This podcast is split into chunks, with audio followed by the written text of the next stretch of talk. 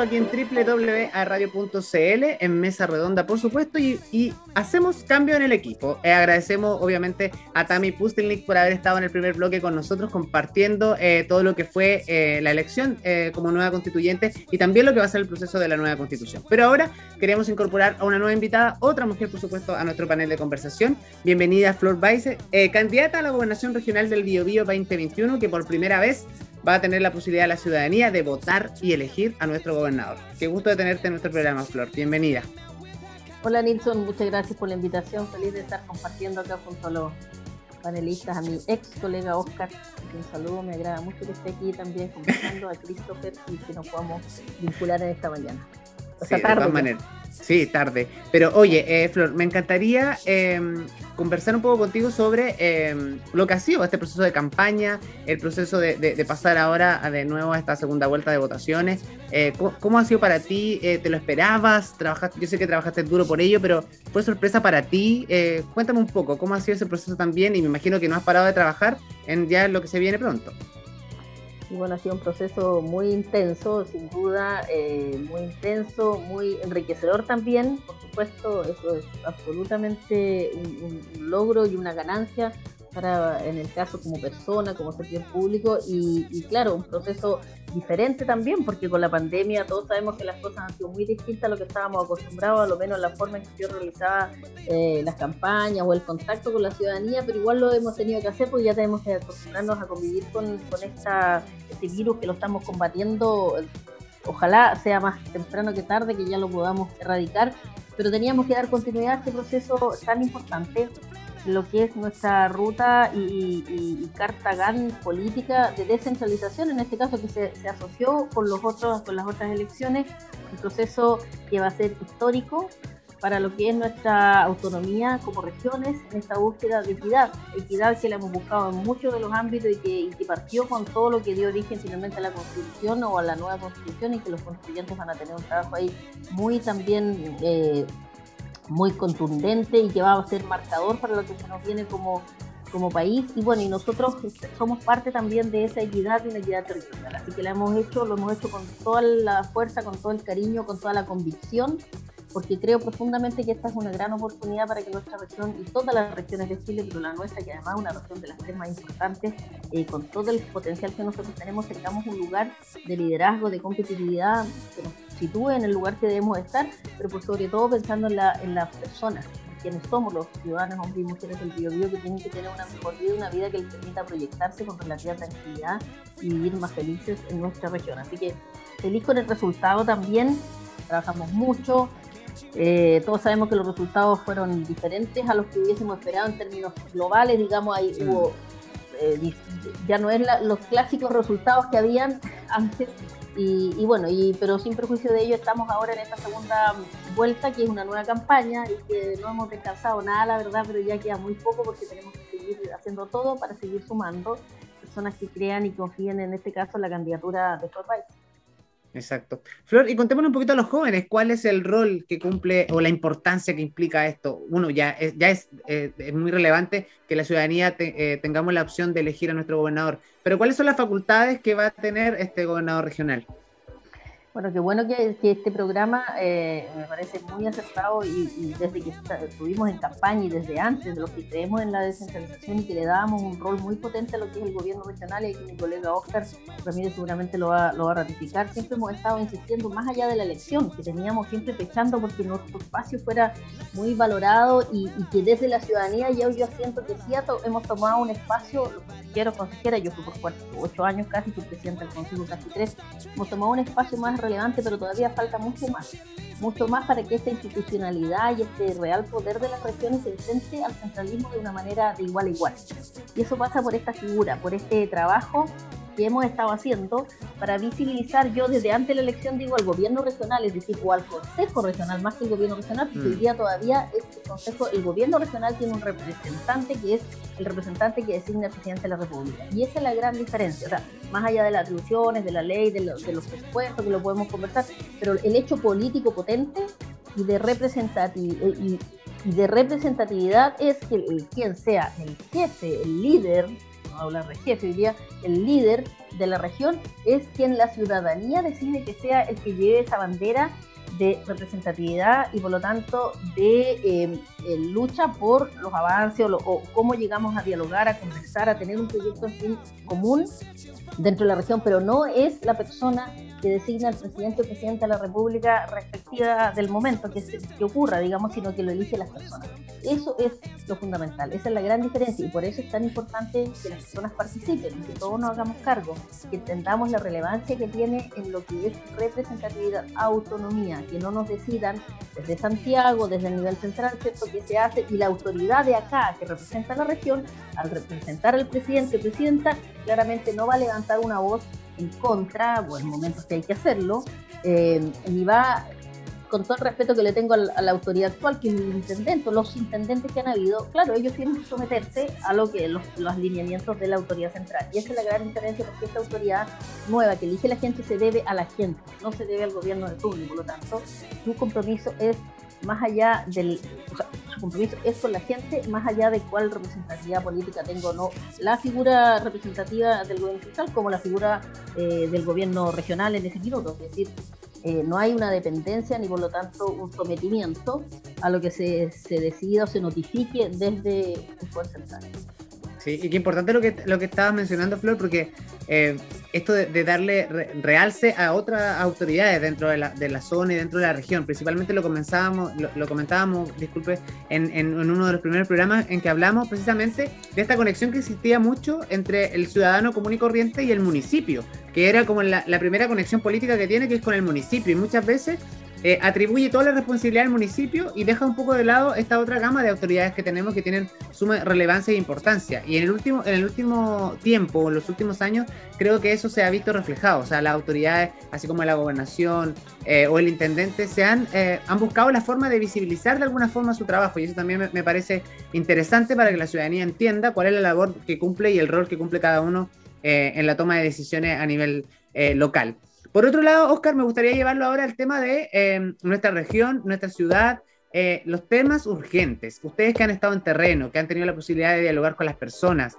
¿cuáles son las necesidades urgentes que la gente ve em, como que necesitan medicina inmediata o una solución en un corto plazo? Ya sea tema de seguridad, conectividad, no sé. Cuéntame un poquito de eso, cómo, cómo, ha sido el, el, checklist. bueno, Nilsson, primero permíteme saludar a Flor, fuimos colegas tal cual ella lo señaló, si bien no pensábamos, no pensamos igual, Flor fue, era la presidenta del CORE, así que le tocó tomar mi juramento cuando yo ingresé al CORE, y pese, como te decía, a no tener la misma línea política, creo que una tremenda mujer, jugada sobre todo por la descentralización, que era uno de los temas que tocábamos en el en el primer bloque, así que mi respeto también y felicitaciones en donde se encuentra hoy día. Creo que ha hecho un trabajo bastante importante y está donde tiene que estar. Y volviendo a tu pregunta, yo creo que eh, los temas hoy día que interesan a la ciudadanía es el tema principal en la seguridad. Y no solamente la seguridad cuando entendemos como un hecho delictual, sino también la seguridad que pueda entregar el Estado y el gobierno a temas tan importantes como la salud. O sea, ¿qué seguridad hoy día me van a dar en la pandemia? ¿Qué seguridad también voy a tener para conseguir empleo? El, tema del empleo hoy día es bastante complejo, sobre todo con las personas que tienen eh, trabajos informales, en que no saben cómo van a poder en una pandemia llevar el alimento a sus, a sus hogares. Entonces, yo viendo el tema de la seguridad, creo que es la palabra clave, pero se descompone en varios ámbitos. Uno en el tema sanitario, todo en el tema laboral y también que ocurre en la seguridad de mis barrios, ya porque hemos visto que hay un alza en hechos de violencia, el tema de la salud mental, que antes era así como, oye, alguien tiene depresión, no, que tiene mucha pena, pero no es una enfermedad. Entonces, ya el tema de la salud mental, que recién lo estamos hablando, pero no solamente tenemos que hablarlo, sino que el Estado tiene que hacerse cargo de lo que va a ocurrir también con la salud mental de los chilenos y las chilenas que hemos estado encerrados que hemos tenido ese miedo a contagiarnos, que hemos tenido ese miedo de poder enfermar a algunos de nuestros familiares queridos, que también está el miedo al desempleo, entonces el tema de la salud mental, junto con la seguridad en estos tres ámbitos que te nombraba, creo que tienen que ser la prioridad de las autoridades, tanto las que se encuentran hoy día ejerciendo los cargos, como aquellas que van a resultar electas, porque no puede ser, yo siempre lo he criticado, que algunas autoridades digan, no, que como va a haber elecciones, dejemos ese tema para después. Yo creo que hay temas que son importantes que hay que tomarlos ahora y que pueden obviamente continuar las autoridades electas que resulten tanto eh, ahora para la elección de gobernador como el 21 de noviembre que estamos cerquita donde vamos a elegir nuevamente consejeros regionales y consejeras regionales, diputadas, senadores, senadoras acá en la región y también presidente o presidenta de la República. Exacto. Flor, ¿y usted cómo lo ha visto desde, ese punto de vista? ¿Cuáles son las prioridades para nuestra región? las prioridades hoy día, o una prioridad que todos nos reclaman en, términos muy globales, y lo que uno advierte claramente es la certidumbre. Certidumbre frente a cuestiones que nos agobian hoy día, que no son equitativas, que no las tenemos en accesibilidad a todos los ciudadanos en la misma condición o de la misma manera, que no están garantizados y son derechos tan importantes como es el derecho a un empleo, a un empleo que sea en condiciones dignas y que sea sostenible en el tiempo. Hoy día hay una fragilidad brutal del empleo y que además se ha develado mucho más ahora en situación de pandemia. Entonces, para eso tenemos que trabajar fuertemente para generar oportunidades de trabajo, que vamos a tener un Chile post pandemia, porque hoy día estamos en pandemia aún, pero la post pandemia, nuestra región del Biobío siendo una región con tanto potencial, con tanta fuerza productiva también, que eso se nivele y que podamos recuperar los empleos que hoy día son 140 mil que, que perdimos y que hoy día tenemos recuperado algo de 40 mil, pero todavía estamos en 90, 100 mil empleos, eso significa 100 mil familias es decir, personas de esta región, con un promedio de tres o cuatro por familia, que tienen una incertidumbre y un miedo a cómo van a enfrentar su vida. Entonces, ahí tenemos que hacer esfuerzos desde el sector público, sin duda, utilizando proyectos, todos los que están todavía detenidos, que no se sirvan convenio, que Oscar lo sabe muy bien en el gobierno regional, que son muy potentes, como otros que no son del gobierno regional, y que son más potentes aún, como estamos hablando con el social, ferroviario, ¿cierto? la ruta Piedemonte, con todo lo que sean, eh, digamos que pueda haber que corregir, pero hay que avanzarlo porque ahí vamos a tener una oportunidad de manera rápida de incorporar eh, fuentes laborales. Ahora, eso dura un tiempo que dura la obra, y la obra pública siempre van a ver, pero ¿dónde tenemos que poner el punto fundamental es en el sector privado? Es decir, trabajar desde el gobierno regional con políticas públicas y en búsqueda de alianzas y de cómo encadenamos la inversión pública con la inversión privada, la inversión privada que desde las grandes empresas, con los gremios, por lo tanto, tener una conversación, empresas que deben ser muy respetuosas del medio ambiente y de los derechos de las comunidades en donde ellas se instalan, como de las microempresas, las MIPIMES y los emprendedores. Ahí tenemos una un daño tremendo y se advierte hoy día en la pandemia de manera mucho más potente y ahí hay que enfocar los esfuerzos desde el gobierno regional con programas y proyectos y políticas que vayan en esa línea, como también desde el nivel central donde tenemos que buscar ciertos recursos y apuntar pero la clave de esto es que las decisiones sean tomadas desde la región, por eso que la descentralización es tan importante, porque saber qué tipo de industria, qué tipo de actividad, a qué tipo, si aquí es fuerte el turismo, si es fuerte la pesca, la artesanía, no un programa de nivel eh, estandarizado, digamos, desde Santiago, que no nos sirve y tenemos que luchar y lo hemos hecho y Oscar muy bien sabe con el, el Comité de Desarrollo Productivo que tiene una connotación más que tiene una connotación, digamos, eh, regionalista, porque ahí hay una autonomía y, hay un, trabajo público-privado donde se pueden hacer programas acorde a lo que se requiere, como son, por ejemplo, los, los, eh, los que trabajan en transporte escolar, por ejemplo, que estuvo muy, estuvieron muy complejos como los taxis colectivos, los taxibuses, como los, las personas de la peluquería, en fin, donde uno puede llegar a conversar más directo con ellos. Esa es una realidad y una necesidad tremendamente impactante hoy en día y luego tenemos el acceso a la salud, bien lo decía Oscar, nosotros tenemos que garantizar salud que sea equidad y hoy día los modelos de gestión no permiten tener un acceso ni una resolutividad que sea igual a todos. Tenemos la seguridad que sin duda eh, creo que es el primer lugar o, parejo, ¿no? hay cuál es primero que el otro, pero mm. la seguridad hoy día es un tema que no solo está en las grandes ciudades, con lo que es narcodelincuencia, narcotráfico, está también en, las comunas más pequeñas, las comunas rurales, que ya llegó, que lo tremendo, y tenemos, que duda acá en Arauco, el terrorismo que avanza día a día y que es una cuestión que está nada que ver y que se la ha capturado un grupo de violentistas, de terroristas, que capturaron la causa reivindicatoria del pueblo mapuche, a la cual yo creo que muchos adherimos y que hay que hacerlo por una vía pacífica, pero nunca, eh, eh, en ningún caso, eh, permitir que como un instrumento político se use la violencia o el terrorismo. Entonces, creo que esos son los puntos centrales y más allá de, lo que es las grandes ciudades,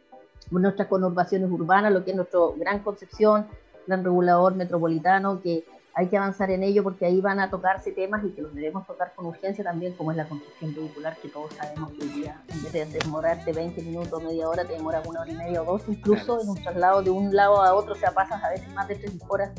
en un medio de locomoción y ese tiempo que se lo resta a tu familia a tu esparcimiento, a lo que tú quieras hacer y a tu salud mental que se deteriora cada día más. Nosotros con la pandemia vamos a tener un deterioro en la salud mental que ya está notándose, por eso ahí hay que aplicar programas y políticas públicas ya no preventivas, van a ser curativas esas, pero y, cómo hacemos y cuando recuperemos nuestra capacidad y libertad, tener más cultura, más deporte, más esparcimiento que esté a disposición de las personas. Y eso pasa no solo por los recintos o los espacios públicos para ello, que en algunos casos están, hay que fortalecerlos, pero sí creo que ahí desde el gobierno regional vamos a tener que garantizar que actividades de esta naturaleza se puedan hacer, que digamos estén al alcance, estén como una oferta de deporte, de, de esparcimiento, de cultura, para que nos podamos nuestra mente volver a adecuarla un poco a una vida relativamente normal. Sí, y bueno, y sin duda esta pandemia también ha impulsado a que las personas se reinventen, ¿no? Hemos escuchado la palabra esa hasta ya casi ah, que nos llega a aburrir un poco, que todo el mundo está, me, me, tuve que reinventar, me tuve que reinventar y estoy haciendo, estoy, estoy emprendiendo, emprendiendo, emprendiendo. Pero hay un, hay un factor no menor, que finalmente ese, ese, ese personaje o, o aquella persona que eh, decide emprender y montar este negocio en su casa, después se contabiliza dentro del comercio informal, porque nunca em, se regulariza. Entonces también hay, hay, un, hay, un, hay un, una delgada línea peligrosa ahí, ¿no? Entre tener, está bien, estoy, emprendiendo para ganar mis propios recursos, pero también soy informal. Entonces, ¿cómo regulamos eso un poco en términos de, de la economía local? que hoy en día vemos mucha gente que, no sé, pues no tiene factura, no da boleta y que también de repente, principalmente comida, o sea, estamos, de alguna forma también estamos jugando con la salud de las personas, ¿no? Oscar, un poco, ¿cómo lo, ves tú desde ese punto de vista? O también lo que pasa con el comercio ambulante, que muchas veces no tienen permiso. Eh, partiendo de, que nos estamos lapidando la necesidad de que tiene cada individuo de salir a buscar eh, el dinero y sustento de su hogar todos los días, ¿no? Y que la pandemia de alguna forma lo tiene de brazos cruzados. Mira, yo creo que hay que separar dos cosas. Uno son los, los emprendedores que están recién comenzando, como dices tú, y se están reinventando y están haciendo cosas en su casa para poder salir adelante junto a su familia. Y yo creo que el gobierno debiese orientar políticas públicas para poder tener mayor conocimiento, acceso a cuáles son los beneficios que ellos pueden tener si es que se formalizan como emprendedores. Y también hay de repente estos temas que, por ejemplo, muchas de las políticas públicas decían, hoy vamos a dar un bono, vamos a dar una ayuda aquellos emprendedores que se han visto afectados por la pandemia. Entonces eso quería decir de que ya el año anterior sus ventas en comparación a este año hubiesen bajado, pero faltan políticas públicas para los nuevos emprendedores que están naciendo y que todavía no tienen sus papeles regularizados, porque no podemos pedir, por ejemplo, dos años de antigüedad para entregar un beneficio a un emprendedor. Ya yo separaría a esos emprendedores de lo que es el comercio ambulante o ilegal que está tomándose algunos eh, principales calles de, de las principales comunas, porque es distinto, ahí hay una competencia desleal entre aquellas personas que a lo mejor pudiendo formalizarse no lo hacen versus eh, comerciantes tradicionales que pagan arriendo, que pagan su patente comercial y que, muchas, y que dan empleo además a otras personas, ¿ya? Eso es súper importante porque de repente el tema del comercio ilegal hay que reorientarlo. Yo creo que no se trata de tomarse los espacios públicos y estar vendiendo, sino porque afecta al comercio establecido que finalmente genera fuentes de empleo. Entonces yo haría esa separación también entre lo que es el comercio ilegal y estos nuevos emprendedores, que yo creo que ahí es donde el Estado debe fortalecer en cuanto a políticas públicas que fomenten su formalización y que también con esto puedan llegar los beneficios que entrega el Estado en materia de fomento. Ya, porque si no estamos ayudando. que te interrumpa ahí, Oscar, y partiendo de la base también que los emprendimientos o, la gente que emprende a través, lo hace a través de redes sociales, con el sistema de delivery, que un poco también facilita bastante la congestión, ¿no? Porque de una u otra forma no necesitan arrendar un local, no necesitan estar eh, montados en, la, vía pública vendiendo sus productos, muchas veces lo hacen de forma directa a través de las redes sociales, entonces también hay un plus ahí.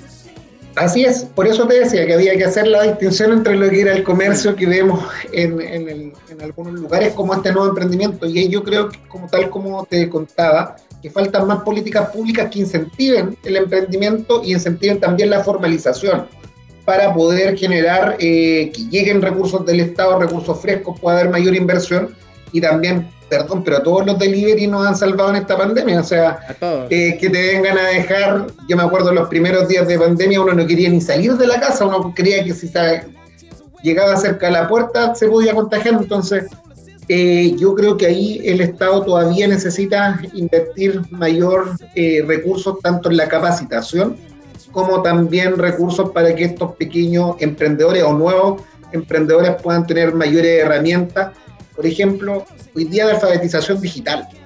Muchos adultos mayores o personas con más edad no manejan muy bien sus redes sociales, entonces tienen que recurrir a un hijo, a un conocido para que lo ayude. Y generalmente eh, muchos jóvenes no tienen siempre la misma paciencia que tenemos con otras personas, entonces mi papá me decía, oye, pero ¿por qué no me ayudáis a hacer esto? Y uno de repente, ya, pero papá, ¿cómo no vaya a saber? Eh, porque nosotros muchos nacimos con el teléfono en la mano. No, no en mi caso, yo no nací con celular, pero las generaciones se va viendo ese cambio de la red del manejo, que un niño de 4 o 5 años maneja el celular mejor que una persona de a lo mejor 60 o 70 años. Así que ahí yo creo que el gobierno tiene mucho que, hacer, el Estado también de poder canalizar los recursos de la mejor forma. Y hay una, y hay una población ahí también eh, no, no menor, que si bien nuestro país cada vez envejece más y hay una población de adultos mayores interesante, eh, ¿Qué, medidas se podrían tomar en ese aspecto, Flor, en relación a que muchas personas que tenían, no sé, estaban prontas a cumplir sus años de jubilación, vino el estallido social, vino la pandemia y ellos se proyectaban en que por lo menos iban a poder trabajar dos o tres años más, pero ahora ya pasaron dos años o, no sé cuánto tiempo vamos a estar encerrados de alguna forma y cómo se reinsertan de nuevo a la, ciudad, a, la, sociedad, cómo, cómo buscan nuevas oportunidades desde el punto de vista laboral que muchas veces son el sustento de sus casas, porque aún tienen hijos de la universidad o de repente están criando a los nietos, etcétera, etcétera, también es un tema no menor. Es un tema no menor, efectivamente, y, lo que estábamos hablando del, del, toda esta eh,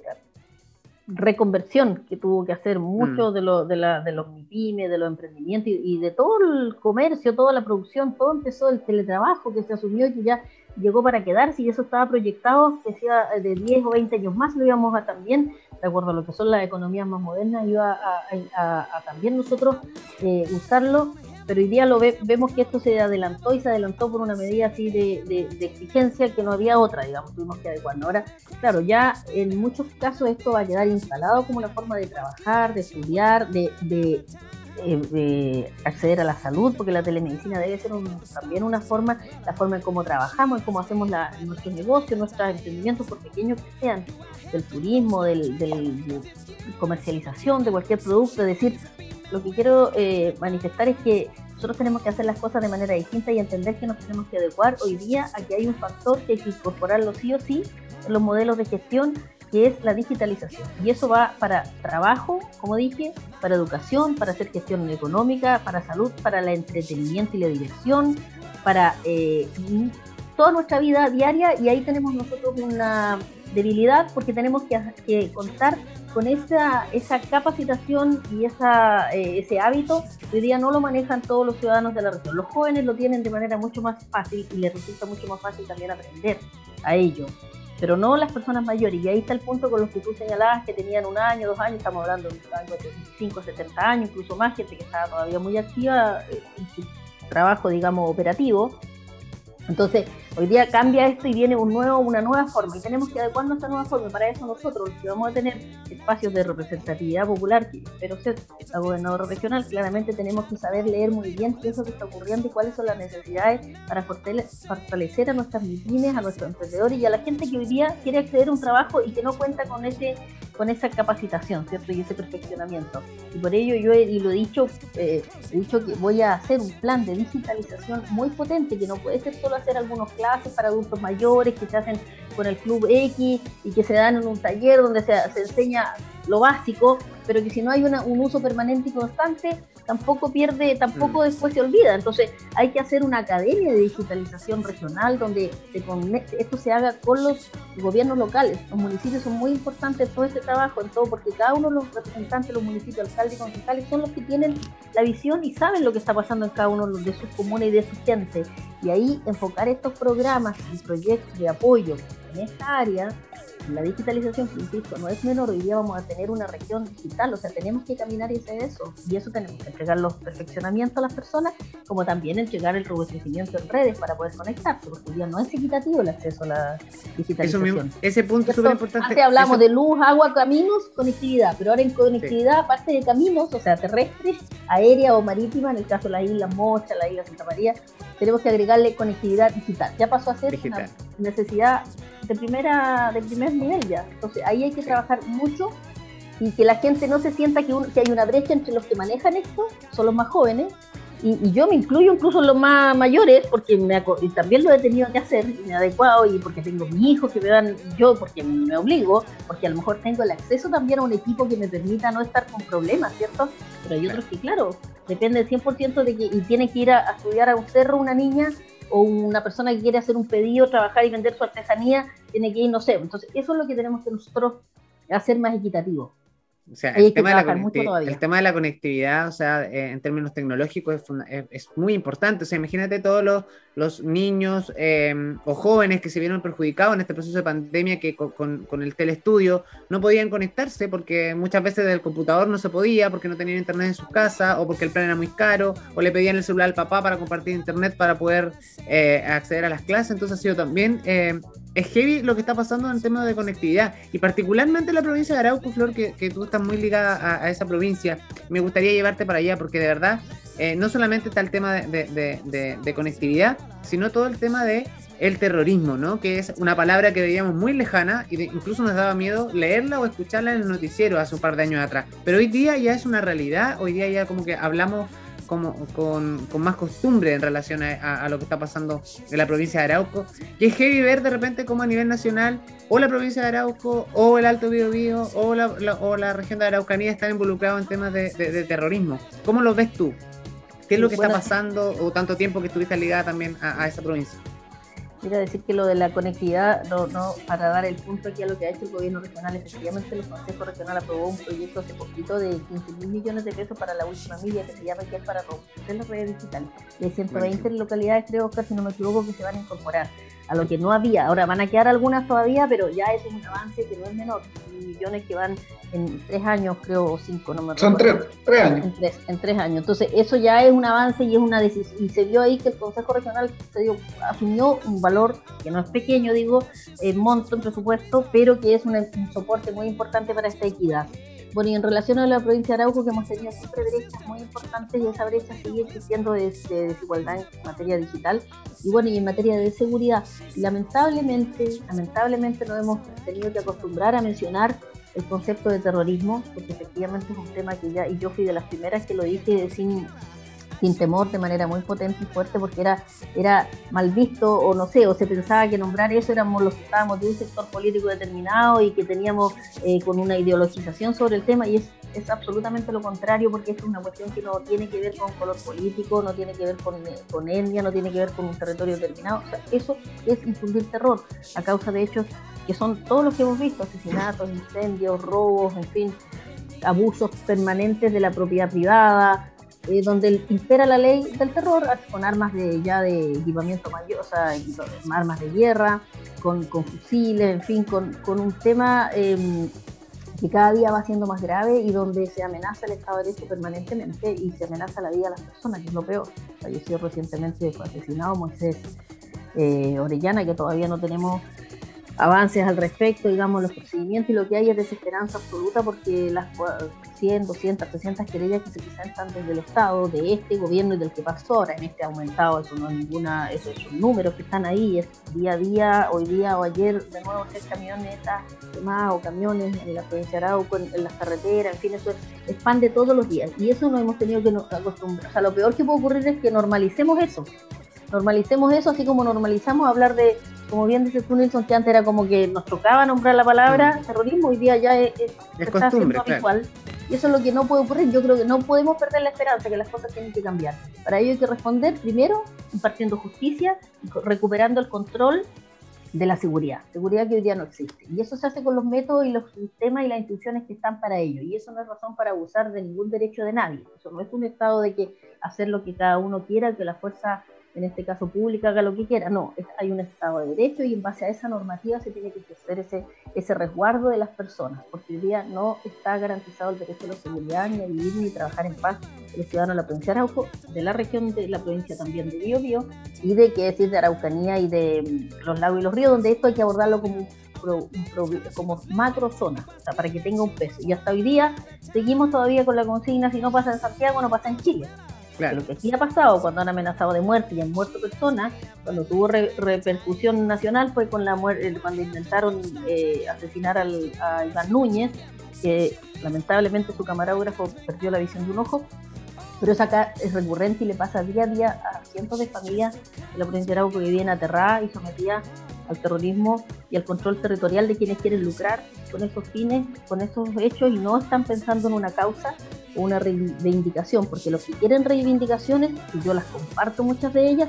y es un tema que hay que abordar, y hay que abordarlo a través de un diálogo político. Lo que hay que hacer es un acuerdo, un acuerdo político, porque tiene que ser por la vía política, de por la paz y la recuperación de la paz en la provincia, o sea, en la zona, en la región del que hoy en día. Y,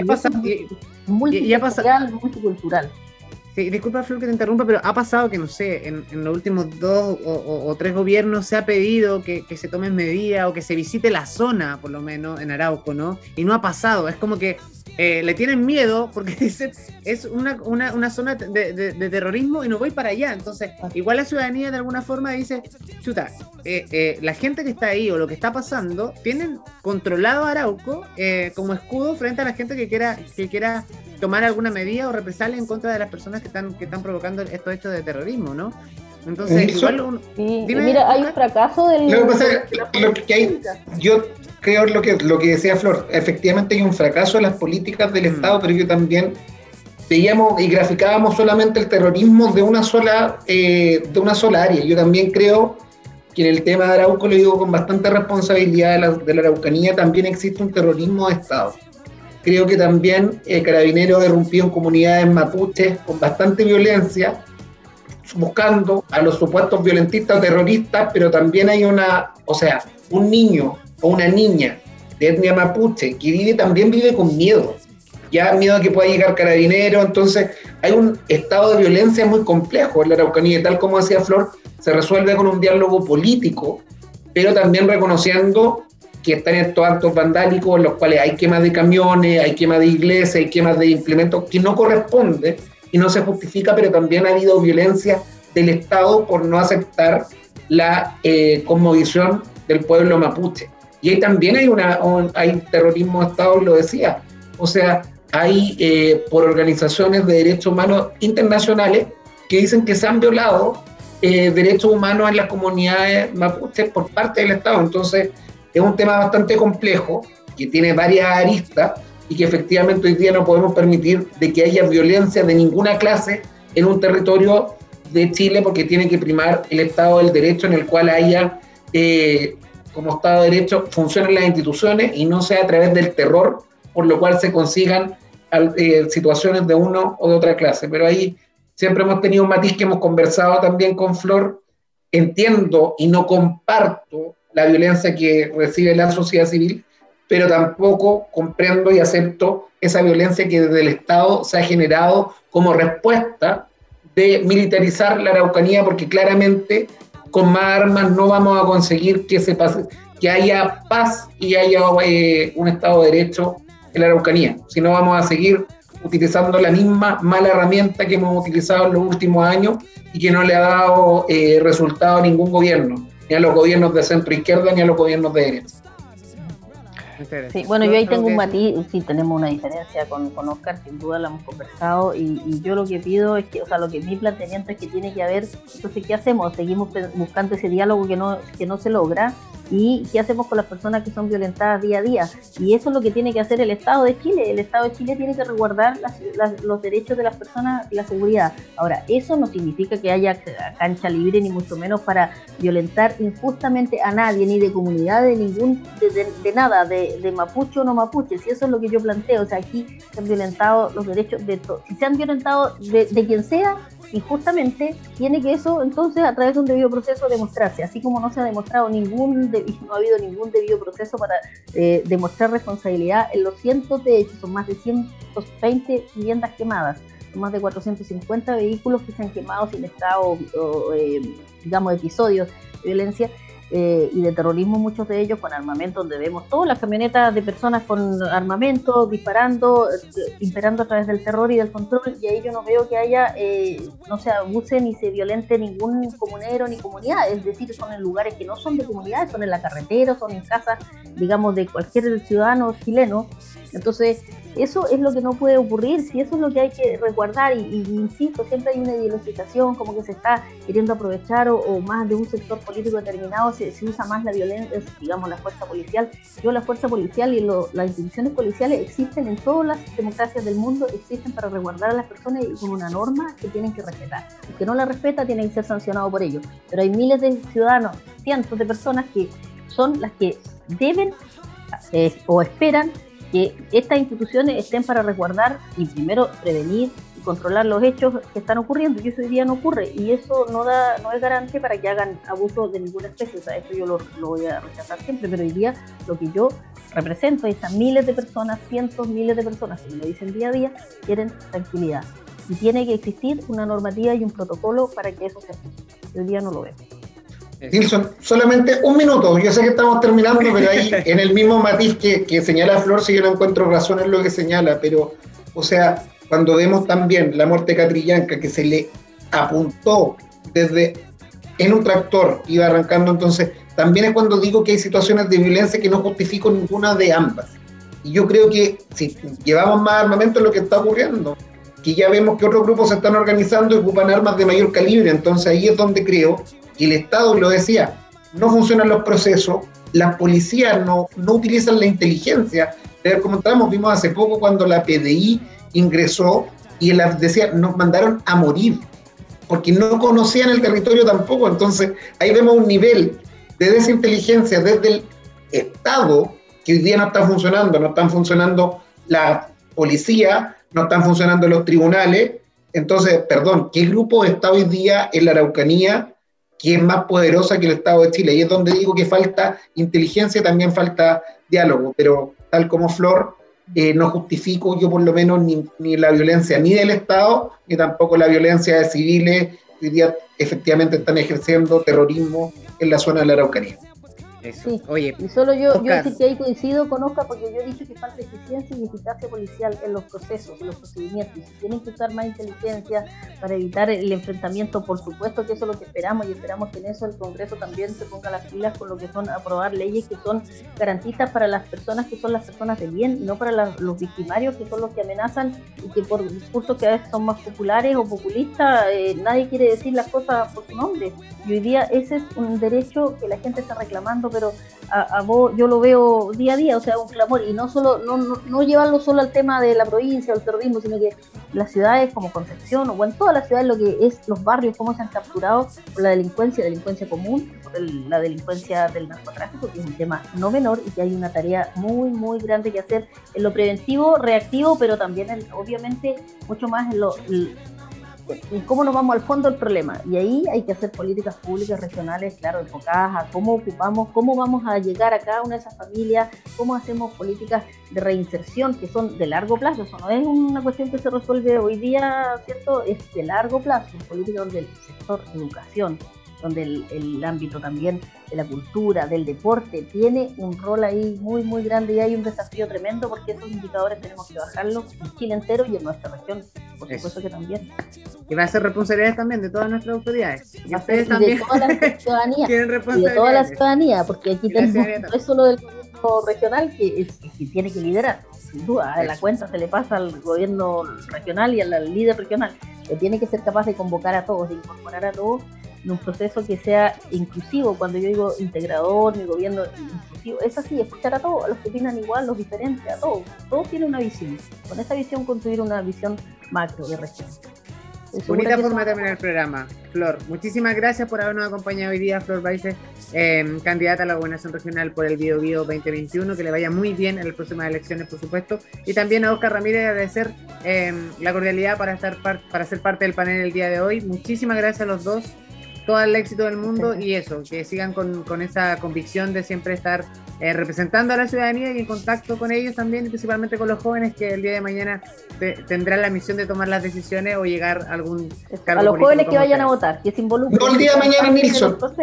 que se involucren ah. en dos partes de este proceso que es tan importante, histórico. Todos tenemos responsabilidad en ello, así que los jóvenes que pueden no estar ni ahí, a lo mejor hoy día estamos haciendo esto, estamos invitándole que se despierte la inquietud y que cuál sea la opción, obviamente yo que sea la mía, pero cuál sea, es la autoridad que resulte que tenga una validación y una legitimación, legitimidad en su cargo porque tenga realmente detrás de sí mucho más representatividad a través de una democracia que es a través del voto. Así que yo invito a eso, a que todos participen, que se sumen en estos días, que investiguen más de qué se trata este cargo. Es muy importante, vamos a marcar la historia. Hoy día parte un hito tremendamente fundamental, así que a sumarse, a ser parte de este proceso transformador de nuestra región y, darle un saludo a, a Oscar, que me encantó verlo de nuevo hemos encontrado ahí en algunas cositas, cada uno su pega, en su sector, en su rol, pero no me encontraba, así que me agrada mucho. Y a Carola, que no la vi, o sea, sé que está aquí, eh, pero ella fue la que sí, hizo nuestra productora ahí, sí. Así que saludarla así y a Christopher también, que está ahí. Lo veo. Sí, yo, yo, también me voy a aprovechar de despedir, Nilsson, agradecer el programa, la invitación y decir que los jóvenes, todos los jóvenes, ¿ah? no solamente los jóvenes de edad son quienes se deben tomar los espacios de transformación, de combatir la injusticia y poder aportar en un Chile mejor. Así que es hoy, no mañana como tú decías. hoy es donde no tenemos que involucrar. Hoy. Hay que tomar acción desde Ya hacia adelante. Sí. Muchísimas gracias por estar con nosotros aquí en Mesa Redonda. Y ustedes, nos vamos a una pausa y a la vuelta les tengo una sorpresa junto a nuestro auspiciador. Así que no se vayan. Gracias, Flor. Gracias, Oscar. Que, esté, muy bien. Gracias, gracias a ustedes. Chao.